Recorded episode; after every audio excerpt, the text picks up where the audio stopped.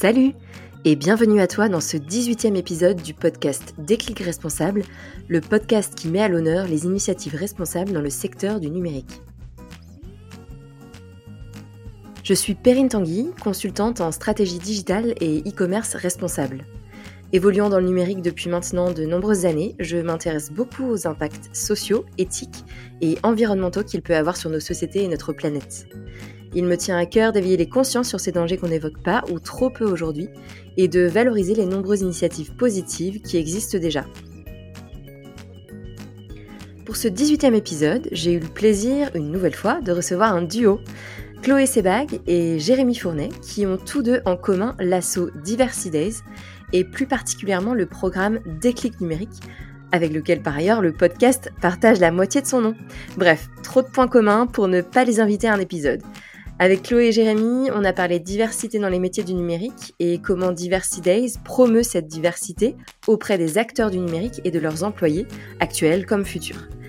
Je ne fais pas durer le suspense plus longtemps, on retrouve Chloé et Jérémy pour parler diversité, et moi je te retrouve à la fin de l'épisode pour boucler la boucle. En attendant, je te souhaite une bonne écoute.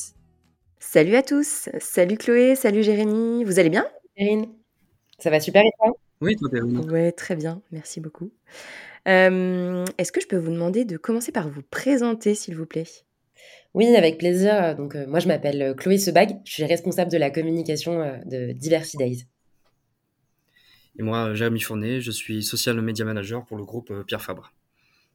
Parfait, super. Euh, Est-ce que Chloé, tu peux nous présenter Diversity Days et, euh, et le programme Déclic numérique que, auquel euh, Jérémy a participé, si j'ai bien compris? Euh, oui, avec grand plaisir. Donc, Diversity c'est une association nationale d'égalité des chances euh, qui travaille à faire euh, du numérique un tremplin pour tout le monde. En gros, le, principe, un petit peu l'idée de base de l'association, celle, celle qu'ont eu les deux cofondateurs, Mounira Hamdi et Anthony Babkin, c'est qu'en fait, aujourd'hui, à compétences égales, euh, les opportunités professionnelles, c'est pas les mêmes pour tout le monde. Euh, par exemple, si euh, on est une femme et qu'on vient d'un quartier prioritaire de la ville, bah, on a cinq fois moins de chances qu'un homme de chercher un emploi dans les métiers du numérique. Or, le numérique, bah, c'est pas mal d'opportunités, beaucoup d'opportunités. À peu près 800 000 en, en 2018, c'est quand même un, un gros chiffre, c'est un chiffre qui continue d'augmenter et c'est des opportunités professionnelles où euh, finalement on peut trouver euh, un métier dans lequel s'épanouir, un métier où on est bien payé. Donc on, veut faire en sorte que tout le monde puisse profiter de ça et que ce soit finalement euh, voilà un ascenseur social le numérique. Aujourd'hui, on déploie trois programmes. Le leadership programme qui est un programme à destination des entrepreneurs où on va aller accompagner des entrepreneurs issus de la diversité. Alors la diversité au sens large, hein, on, prend en considération euh, l'origine euh, ethnique, culturelle, géographique, euh, l'identité de genre, on va prendre l'âge, le handicap, l'orientation sexuelle, enfin voilà vraiment une vision très élargie de la notion de diversité. Et donc, on va accompagner des entrepreneurs pour diversifier l'écosystème tech. Euh, on a aussi un autre programme qui s'appelle Take Your Place, euh, où là, on va aller accompagner des startups pour qu'elles fassent euh, davantage de choses en faveur de la diversité, pour qu'elles aient des bonnes pratiques euh, et pour que justement euh, le profil type en startup ce soit pas euh, voilà simplement une personne sortie d'école de commerce, simplement une personne ingénieure, mais que justement on ait tout un tas de profils différents euh, qui puissent euh, entrer euh, dans, dans, ces startups là. Et puis on a un troisième programme dont on va parler plus particulièrement aujourd'hui, qui s'appelle Déclic numérique et qui est un programme à destination des demandeurs d'emploi. Euh, je vais essayer de pas être trop longue, mais la, philosophie de ce programme-là, c'est de se dire que finalement, euh, voilà, le, numérique, c'est encore une fois plein d'opportunités, que ça peut passer un petit peu pour une jungle euh, quand on connaît pas, qu'on n'ose pas toujours se reconvertir parce que on se dit, ok, bon bah en fait, j'ai plus de 40 ans, est-ce que c'est c'est le bon moment? On peut aussi être dans la situation, où on se dit, ouais, mais j'ai pas fait d'études, donc est-ce que je peux vraiment prétendre à, à ce type de métier-là? Mais si je peux y prétendre, alors c'est quoi la formation que je dois suivre? Est-ce que je dois obligatoirement suivre une formation? Y a plein, plein, plein, plein, plein de questions qui s'agrègent. Et, euh, l'objectif de Déclic, c'est un petit peu de démêler tout ça euh, de manière assez rapide, parce que c'est un programme qui dure deux semaines, euh, avec une présentation des métiers du numérique, le fait de rencontrer euh, des, personnes qui ont, euh, voilà, qui ont choisi de faire cette reconversion professionnelle-là. Euh, c'est un programme qui est gratuit, évidemment, et c'est un programme qui est 100% en ligne pour permettre à un maximum de monde d'y participer. On va à chaque fois dans des régions différentes pour faire ça. On est toujours en train d'agir avec le, tissu local pour avoir en fait, bah voilà, à la fin des intervenants qui viennent de la région, des personnes qui pourront recruter potentiellement à la fin et des formations qui sont des formations du territoire. Et, et donc voilà, l'objectif vraiment de déclic numérique, c'est de faciliter au maximum la reconversion professionnelle. Aujourd'hui, euh, on a déjà accompagné près de 5000 personnes euh, avec, euh, avec à chaque fois voilà, des, taux de reconversion qui sont quand même assez intéressants. on a déjà un tiers, c'est la moyenne à peu près, des personnes qui trouvent un emploi ou une formation dans les trois mois qui suivent le programme. Et, je pense que bon, je vais laisser Jérémy en dire un petit peu plus parce qu'il l'a vécu de l'intérieur. Ouais, trop bien. Mais euh, bravo, c'est trop chouette en tout cas comme euh, initiative euh, et, et, comme programme, ça a l'air top. J'ai hâte que Jérémy nous raconte un peu. Avant ça, tu disais que vous travailliez pas, pas mal avec, avec le tissu local, etc. J'ai reçu Nicolas Turca de la Banque des Territoires au sujet de la fracture numérique dans un épisode précédent. Mmh est-ce que vous collaborez aussi avec les pouvoirs publics? Oui, bien sûr, on collabore avec les pouvoirs publics et notamment au niveau local. Euh, on essaye toujours de travailler euh, avec euh, les régions, avec les villes, avec les métropoles, donc avec ces, différents acteurs publics-là. Et puis, on a un, acteur public essentiel avec lequel on travaille, qui est, qui est Pôle Emploi, avec qui on a une convention nationale de partenariat et qui joue un rôle vraiment déterminant dans le fait de justement faire passer le message aux demandeurs d'emploi euh, et, qui euh, intervient aussi tout au long du programme. Donc, euh, donc voilà, oui, une collaboration étroite avec les acteurs publics. Ok. Bon, et puis sans, sans, ajouter de suspense supplémentaire, Jérémy, s'il te plaît, présente-toi, raconte-nous ton histoire. avec, plaisir, Perrine. Pour résumer un peu la situation, en 2020, quand j'ai pu recevoir ce mail de Pôle Emploi, euh, qui parlait du programme des clics numériques. Euh, je l'ai reçu de mémoire euh, début septembre 2020. Ça faisait quelques mois que j'avais décidé de me reconvertir.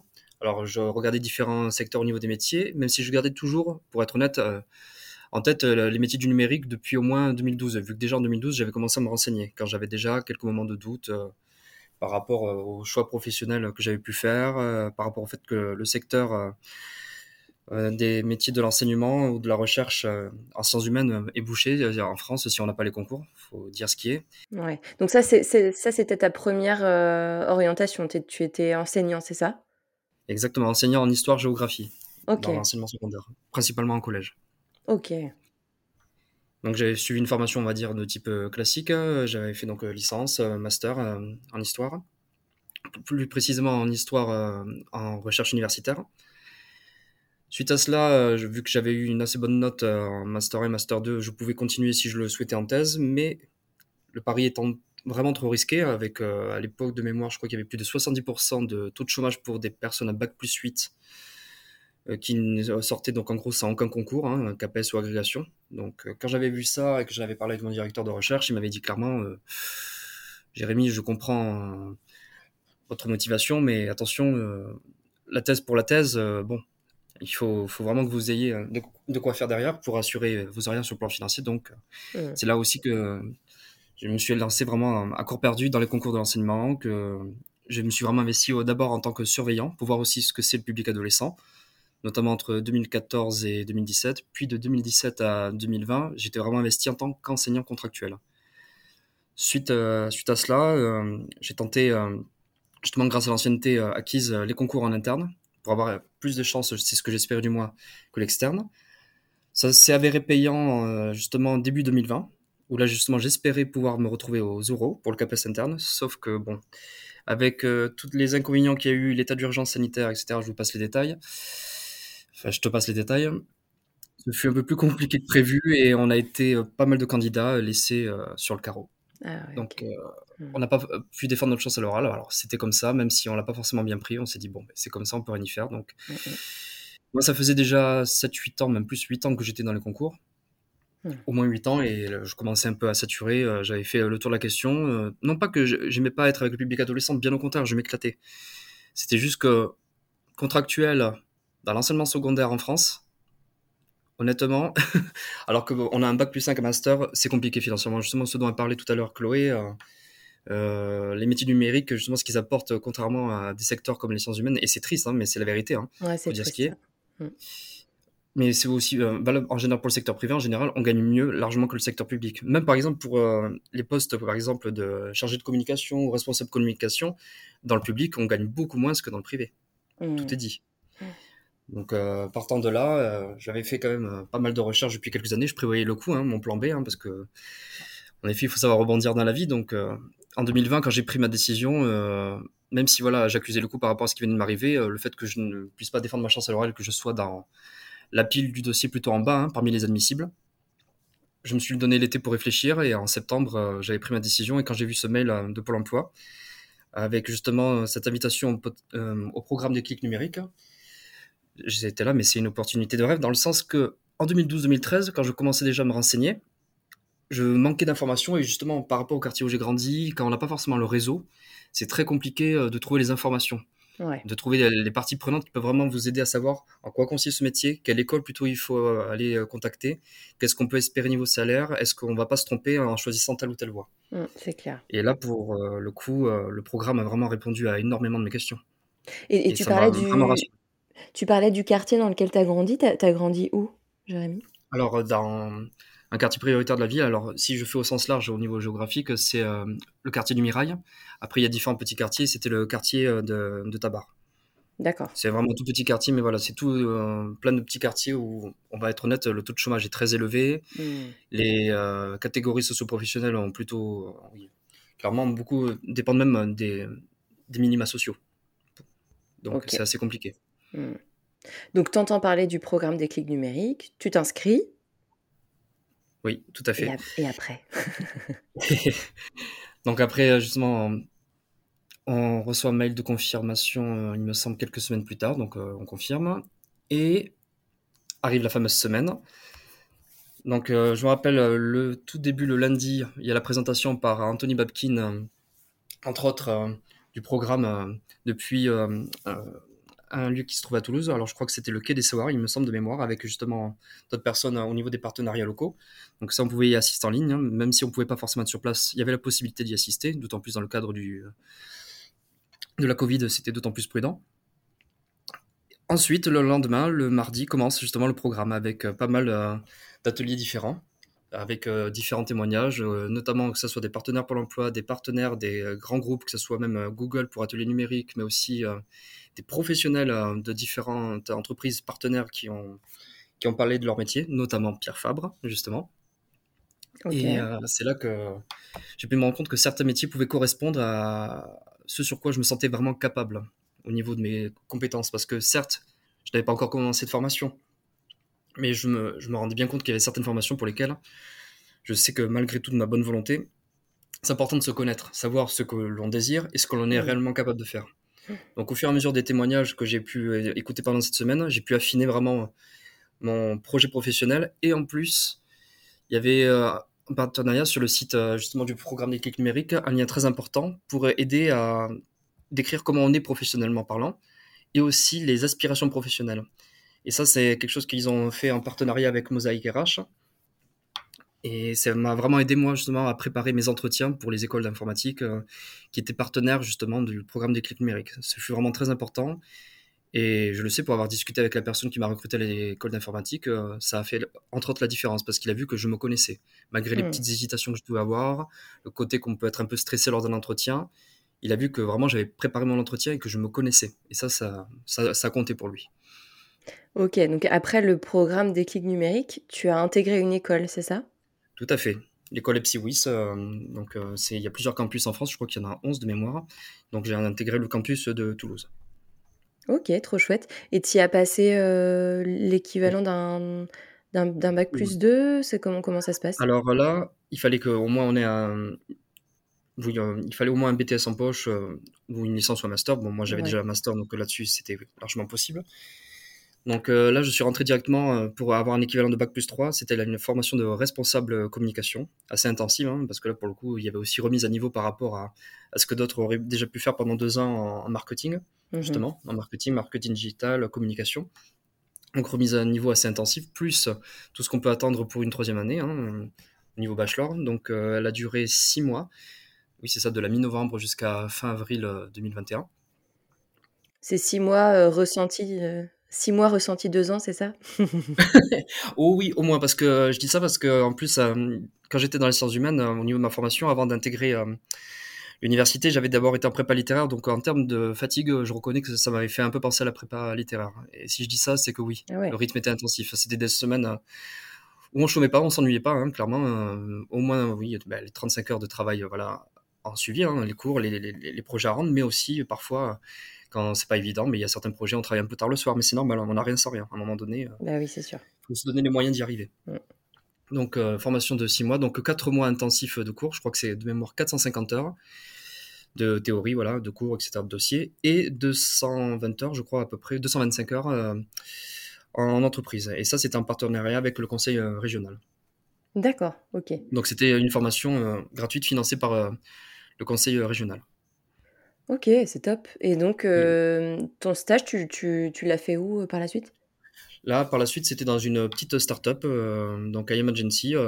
L'intérêt, justement, c'est que j'ai pu voir, avant de me retrouver chez l'annonceur, d'abord le côté agence, pour voir un peu comment ça se passe ah par rapport à ça. Et aussi, justement, maintenant que je suis social media manager pour le groupe Pierre Fabre, justement, vu que je brief une agence là, qui est en partenaire avec nous, ça me permet de comprendre aussi euh, les difficultés auxquelles ils peuvent être euh, contraints, euh, comment, en effet, quand le client nous fait telle ou telle demande, notamment des demandes de dernière minute, par moment, ça ne doit pas être simple. Enfin, ce n'est clairement pas simple pour s'adapter. Hein. Quand le, client nous demande clairement d'être agile, c'est pas forcément évident, hein, que ce soit pour les équipes créa, vu que là, j'ai pu justement, pendant ces deux mois de stage, ben, m'essayer sur une bonne partie de la suite Adobe, que ce soit Illustrator, After Effects, Photoshop parmi d'autres logiciels, euh, oui, on comprend en effet euh, les contraintes et le stress auxquels peuvent être soumis les équipes créa d'une agence. Hmm.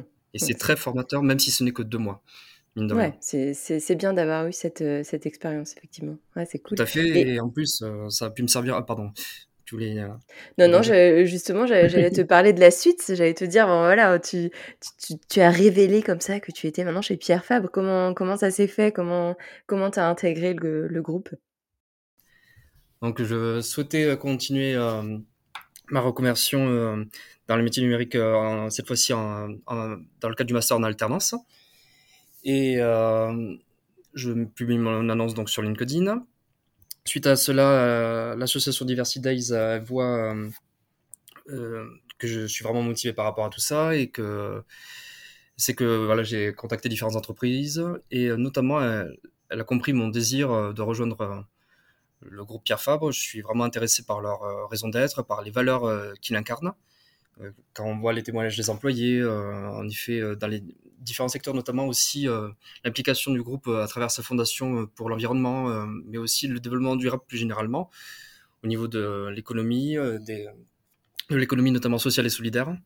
Donc tous les, projets auxquels l'entreprise participe en fait via sa fondation. c'est des projets hein, quand même qui sont à dimension internationale, même en partenariat aussi avec euh, certains organismes dépendants des Nations Unies. Donc, euh, vraiment, ça me tenait à cœur.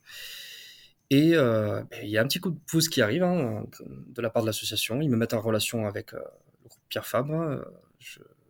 Et c'est là que, justement, la suite s'enchaîne. Ça signifie que je me retrouve en entretien. et là, je, je défends mes idées. je l'ai bien préparé.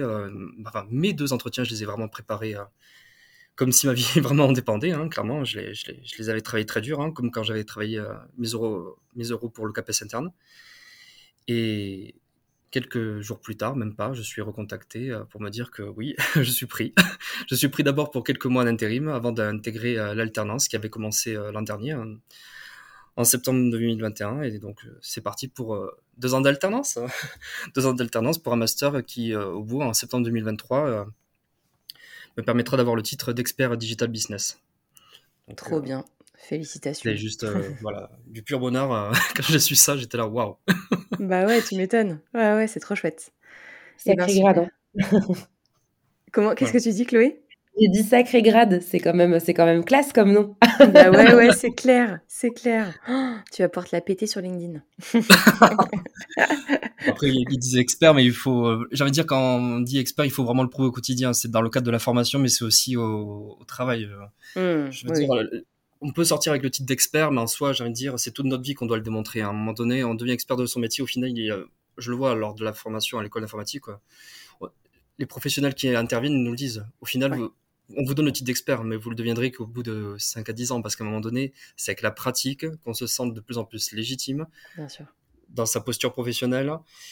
Et qu'en effet, on n'a pas peur de ce on a de moins en moins peur de ce syndrome de l'imposteur. Car hmm. justement, ça aussi, l'association m'a aidé à prendre confiance en moi par rapport à ça. C'est aussi euh, ce à quoi aussi les demandeurs d'emploi, notamment pour les personnes qui viennent comme moi de quartiers difficiles, on se dit, mais est-ce que je vais y arriver? Est-ce que je suis légitime? Parce que souvent, en effet, on a été confronté à ce plafond de verre, donc on se dit, mais c'est souvent les autres qui arrivent et pas moi. Alors, euh, des fois, on se dit, mais pourquoi? Après, euh, on a beau avoir travaillé tout ce qu'on a pu, euh, on n'y arrive pas forcément. Et quand là, il y a une main qui vous est tendue pour vous aider justement à passer à l'étape suivante, ça, pour, enfin, pour moi, j'avoue que ça a été un, bonheur immense. Hein.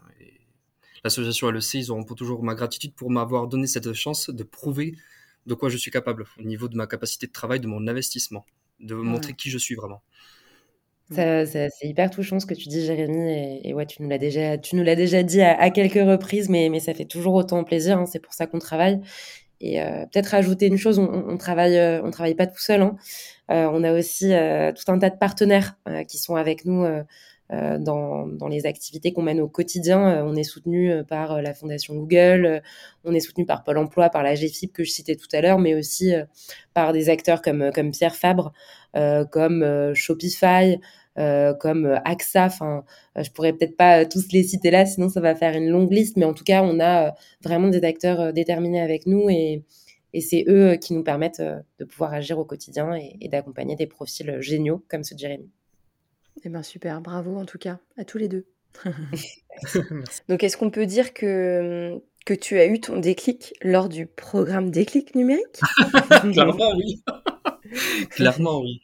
Oui, parce que franchement, notamment quand il y a eu certains témoignages, notamment euh, d'une ou deux personnes de chez Pierre Fabre euh, par rapport à leur métier, notamment une personne qui parlait de son métier un peu justement lié aux réseaux sociaux, j'étais ah, non, là c'est sûr. Parce que ça faisait déjà quelques années que je regardais les réseaux sociaux, mais quand j'ai vu le quotidien du métier, etc., je me suis dit, il y a quand même certaines qualités au niveau culture générale, au niveau littéraire qui sont exigées. Je me suis dit, bon, mais quand même, il y a des choses sur lesquelles je, suis capable et pour lesquelles je pourrais me plaire, ou clairement, la peur de la lassitude, je sais qu'elle n'existe pas dans le métier que je fais. Hein. C'est juste impossible. Il y a tellement de sujets différents et encore plus quand on est dans un grand groupe. Euh, c'est génial. Mmh. Bah bah bravo en tout cas pour ce parcours et, euh, et cette euh, reconversion réussie.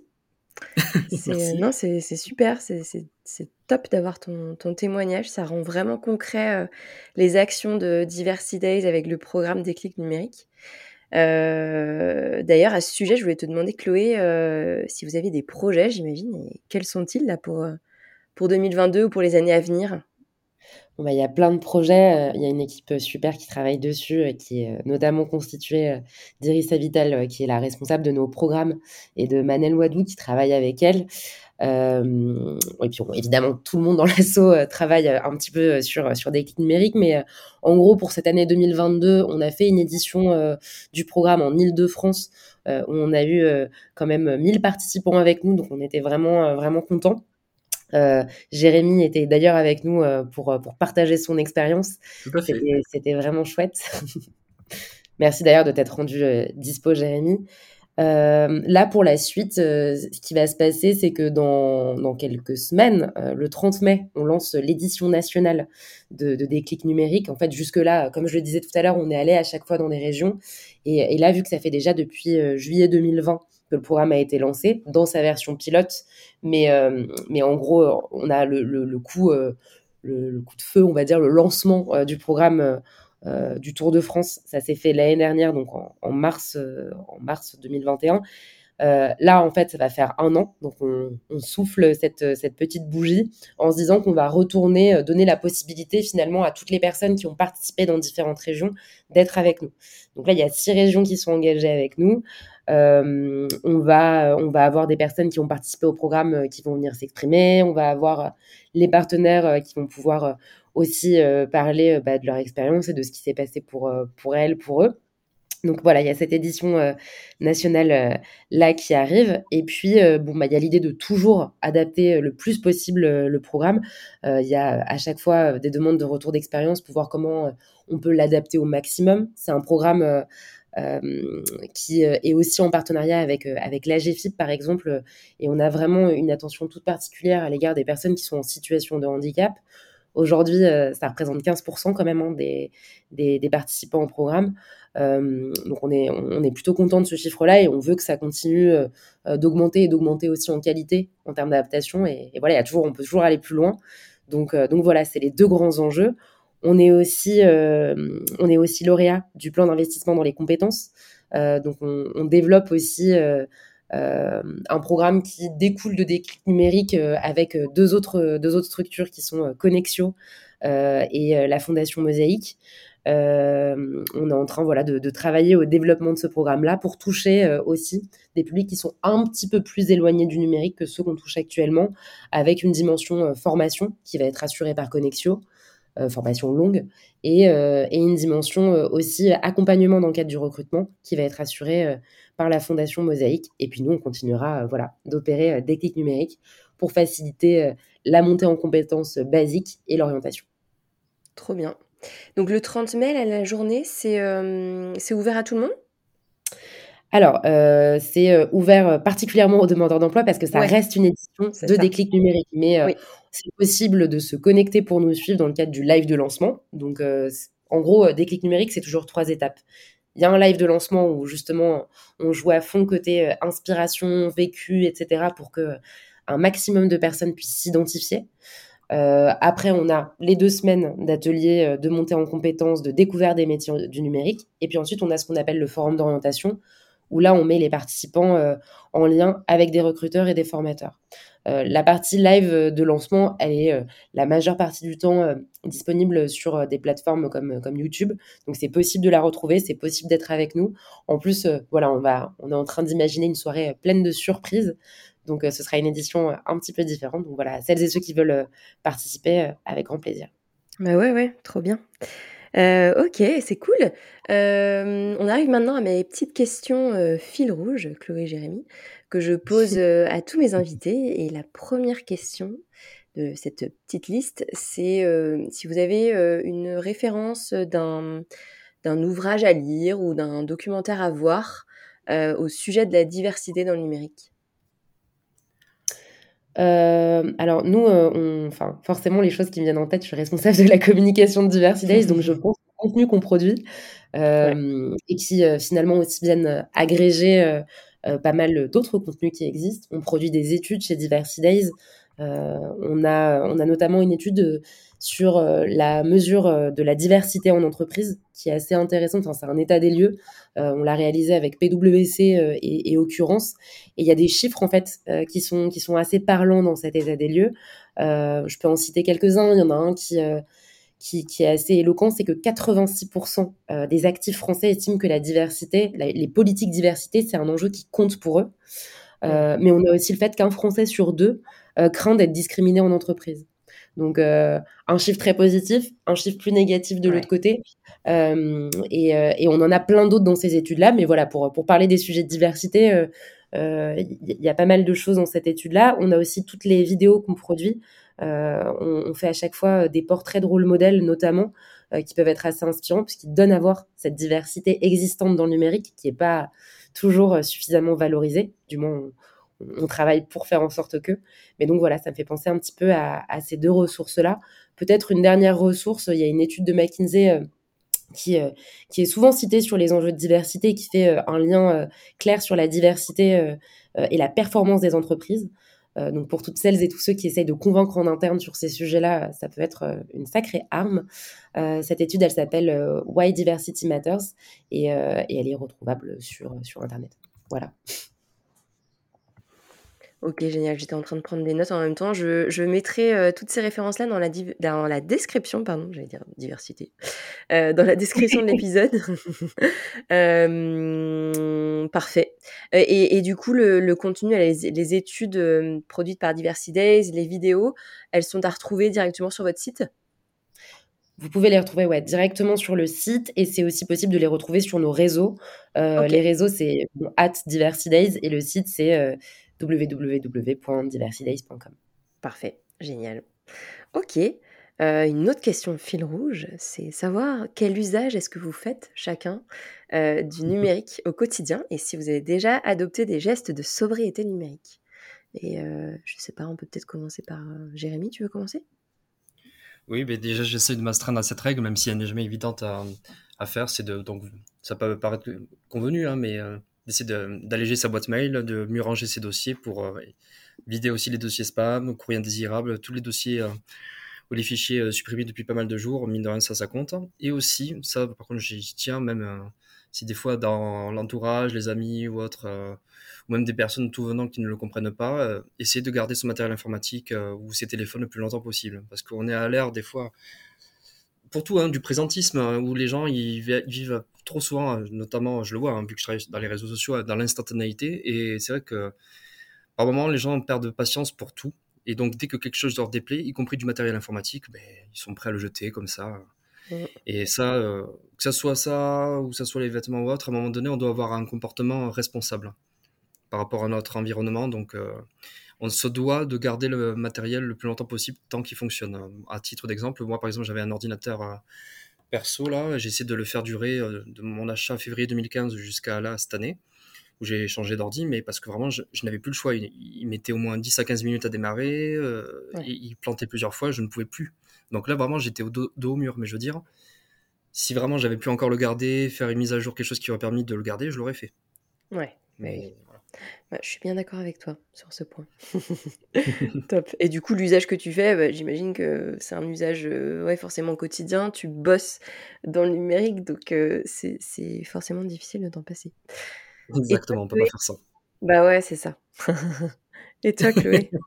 Bah, moi, pareil, c'est un, un, usage vraiment euh, du quotidien. Je suis tout le temps en face de mon ordinateur. Euh, sobriété numérique, je commence à, à m'y mettre, je dois avouer. Donc, euh, voilà, j'essaye d'éviter les PJ, enfin les, pièces jointes dans les, dans les emails et de plutôt renvoyer vers des liens. Euh, j'essaye aussi de trier un petit peu mes emails. J'essaye évidemment, comme le fait Jérémy, de garder le plus longtemps possible le matériel. Mais c'est vrai que voilà, c'est des sujets qui sont, euh, qui sont des nouveaux sujets euh, auxquels il faut qu'on soit attentif. Et voilà, moi, je, je, garde les oreilles grandes ouvertes sur, sur les bonnes pratiques pour, pour savoir comment faire au mieux. Trop bien. Bah, pour ça, vous pouvez écouter tous les épisodes de, ce podcast parce qu'à chaque fois, je pose la question aux invités. Il y a toujours des idées, des idées très chouettes. Mais effectivement, la question du matériel, elle est, elle est cruciale puisque l'impact du numérique qui vient quand même très, très, très, très majoritairement de la fabrication de nos appareils. Ouais bon, puis alors la dernière question. Ouais, voilà, exactement, c'est ça. On n'a pas parlé de ça, mais quand on achète, il faut acheter du reconditionné, carrément. Ah, ça, ça, va. Alors, on n'est pas trop mauvais élèves chez Diversity Days. on, achète tout le temps du ah, bah, reconditionné. il y a des nouveaux besoins, des nouvelles personnes qui débarquent dans l'équipe. voilà, s'il faut, s'il faut acheter du matériel, on privilégie toujours ça. Trop bien, parfait. Bon, puis la, dernière petite question, euh, un peu piégeuse, hein, parce que euh, tous les invités me disent généralement, mais attends, Perrine, je n'ai pas, euh, je ne suis pas Madame Irma, je n'ai pas de boule de cristal. mais j'aime quand même bien la poser pour, pour savoir si, si mes invités ont plutôt une vision optimiste ou pessimiste de l'avenir. Donc la question, c'est justement sur l'avenir du numérique. Comment est-ce que vous le voyez? Comment est-ce que vous voyez l'avenir du numérique en France et dans le monde? Jérémy, tu veux commencer? Écoute, pourquoi pas mais par rapport à certains ouvrages qui sortent, notamment il y en a un que j'ai en tête qui m'a beaucoup plu, euh, euh, Réparer le futur du numérique à l'écologie de Inès Leonarduzzi. Euh, en gros, l'idée c'est que le numérique, il y aura un avenir en France et dans le monde, mais à une condition, c'est que vraiment on soit responsable au niveau de notre utilisation. Donc, en gros, oui, il continuera de se développer. On le voit bien avec l'Internet 3.0. Mais après, il y a des personnes euh, qui sont très enthousiastes par rapport à ça. Moi, j'ai un enthousiasme plutôt modéré parce que quand on voit la bande passante réseau que ça utilise et les impacts au niveau des serveurs que ça peut avoir dans certains endroits dans le monde euh, par rapport au réchauffement climatique, j'ai envie de dire, le progrès, oui, mais un progrès raisonné, qui garde une certaine éthique. Donc, il y, a, un avenir, oui, mais à condition qu'on tienne compte de l'impact carbone qu'on laisse sur l'environnement. Hmm. Ok. Chloé? Euh, alors moi, je, pense que je vais partager une vision euh, un petit peu plus joyeuse, en fait, euh, parce que ça dépend de quel, de quel côté on prend le sujet. Oui, bien sûr. bon, forcément, étant investi chez Diversity Days depuis un an et demi maintenant, j'étais déjà un petit peu convaincue de ça aussi, mais en gros, c'est un secteur qui va, je pense, continuer d'être un grand pourvoyeur d'emplois. et donc être vecteur d'opportunités pour pas mal de monde. Donc euh, voilà, euh, je sais pas, il y, avait un, chiffre de Pôle Emploi qui disait que 85% euh, des emplois de 2030 n'existaient pas encore. Et évidemment, on se dit forcément quand on voit ce chiffre-là que bah, en fait le, ça va être dans le numérique ces emplois-là. Donc si on le prend comme étant une chance pour, un, pour tout un tas de personnes, euh, en fait, on peut avoir une vision qui est, euh, qui est joyeuse. Après, il n'empêche que le numérique, voilà, il y a aussi un certain nombre de dangers et qu'il faut pas les oublier. sur le plan environnemental, évidemment, on en a parlé. Sur le plan de la fragilité que ça crée, notamment par rapport aux enjeux de, cybersécurité. mais ça peut aussi causer un, un certain niveau d'exclusion aussi. Hein. Donc voilà, je pense que l'objectif, c'est que tout le monde puisse profiter des bienfaits. Euh, qu'on laisse vraiment personne de côté pour, euh, pour avancer euh, tous et toutes ensemble vers une utilisation bien pensée, parce que ça reste un, formidable outil et que ça peut nous permettre, je crois, de faire de grandes choses. Oh là là, quelle belle fin. Bravo. ah, c'est chouette. Non, mais c'est cool de finir comme ça, sur une, note, note positive. Très bien. Eh bien, merci beaucoup à tous les deux. On arrive à la fin de, la liste de mes questions à la fin de cet épisode. Merci beaucoup. Merci à toi, Perrine. Euh, merci à toi, Perrine. Merci. Bon, bonne chance, bonne continuation dans vos projets, des clics numériques, euh, Jérémy chez Pierre Fabre. Euh, bravo encore pour ce parcours. Et puis, et puis, ben, et puis on, on se dit à bientôt. Avec grand plaisir. Avec plaisir, Perrine. Salut à tous les deux. Salut, salut, à très bientôt. J'espère que cet épisode t'a plu et t'a éclairé sur la possibilité d'un autre visage du numérique, un numérique où la diversité est une force, un numérique où personne n'est mis de côté. D'autres épisodes de ce podcast arrivent bientôt avec des sujets tout aussi passionnants. Pour te tenir au courant, n'hésite pas à me retrouver sur LinkedIn sous Perrine Tanguy ou sur le compte Déclic Responsable d'Instagram. Enfin, si tu as aimé cet épisode, n'hésite pas à le partager et à mettre 5 jolies petites étoiles sur Apple Podcast. Je te souhaite de passer une belle journée. N'oublie pas d'adopter des gestes simples de sobriété numérique, comme faire durer ton matériel le plus longtemps possible et raisonner tes achats d'équipement. À très vite!